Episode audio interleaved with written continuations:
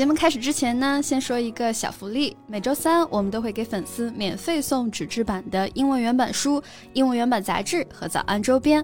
微信搜索“早安英文”，私信回复“抽奖”两个字，就可以参与我们的抽奖福利啦。嗯，这些奖品都是我们的老师为大家精心挑选的，是非常适合学英语的材料，而且你花钱也很难买到。坚持读完一本原版书、杂志，或用好我们的周边，你的英语水平一定会再上一个台阶的。快去公众号抽奖吧，祝大家好运！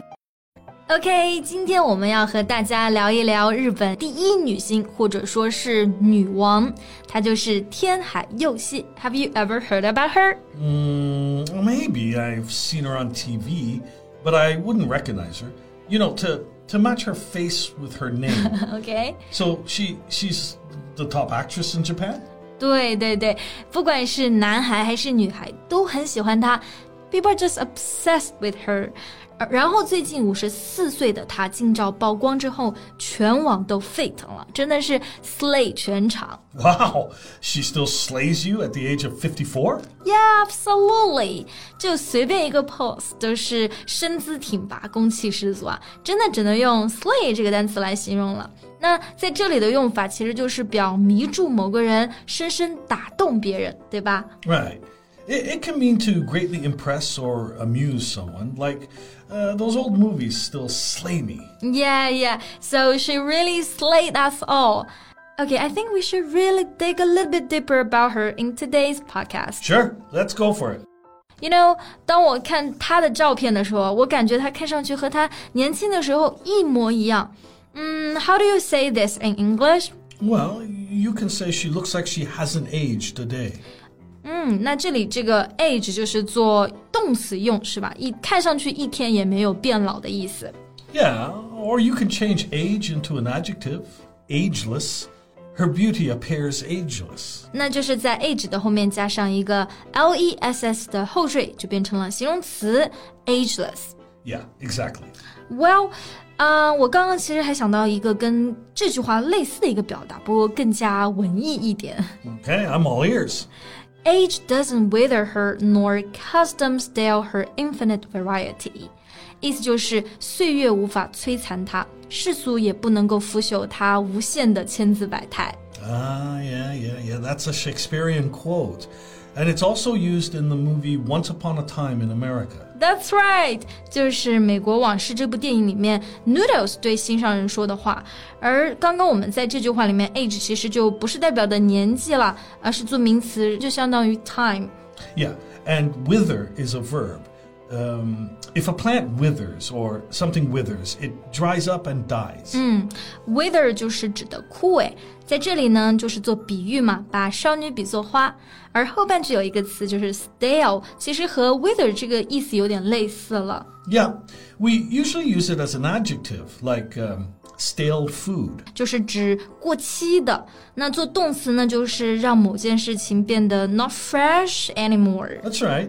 Mm, uh, that's a really poetic quote. 这句话就真的很美啊，所以我觉得用在天海佑希身上觉得非常合适。然后我觉得它还有一个特质就是很飒。呃，这个用英语怎么说呢 uh, I guess you could say dashing. ？Dashing。 Yeah, dashing means attractive, uh, confident, and elegant. Typically, you use it to describe a man. Okay. But, but uh, sa has a meaning that the girl is very cool. So dashing could be an appropriate translation. I see，所以这个词呢，就是可以形容那种风度翩翩的、自信的、潇洒的。 That's right. And I also heard another word. It is valiant. Ah, yeah, valiant is the right word. Um, if you describe someone as valiant, you mean they are very brave or determined. 对，这个词意思就是英勇的、果敢的。我觉得飒呢有一层含义，也就是这种果敢嘛，所以也可以说是 valiant。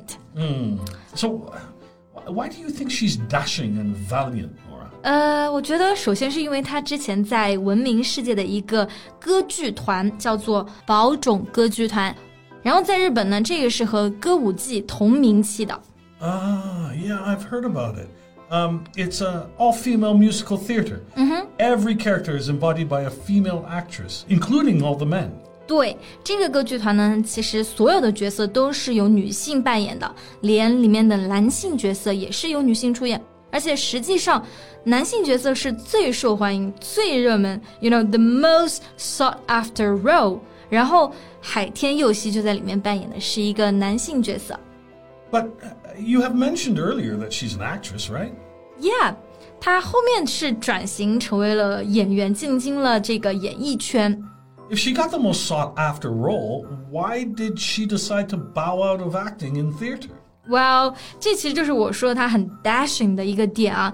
那在这里我们用到一个表达是 bow out，意思就是退出。她决定退出这个歌剧团，其实是因为 she wants to live according to her will，what she really loves to do，而往演艺圈发展，这个才是她真正想要的。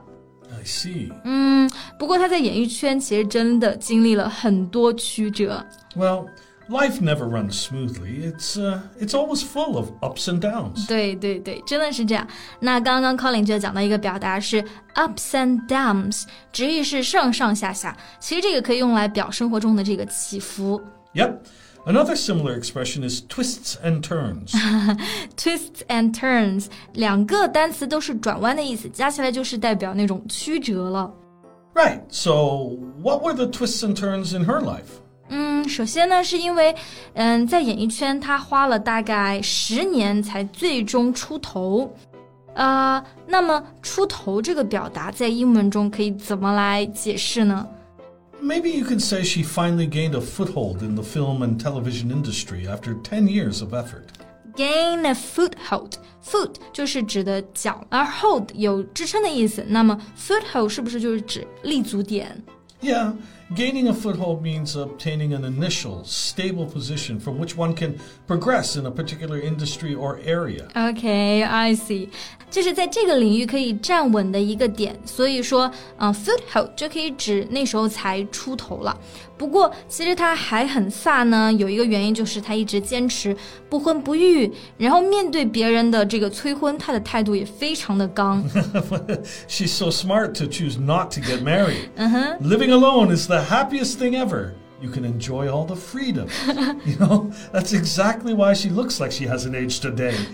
嗯，其实这个在日本呢，也是一个近期很流行的文化。他们有一个叫做 Super Solo Culture 超级单身文化，就是主要在鼓励一个人靠自己生活。他们现在就很流行这个。 Yeah, I think this is not just in Japan, but around the world.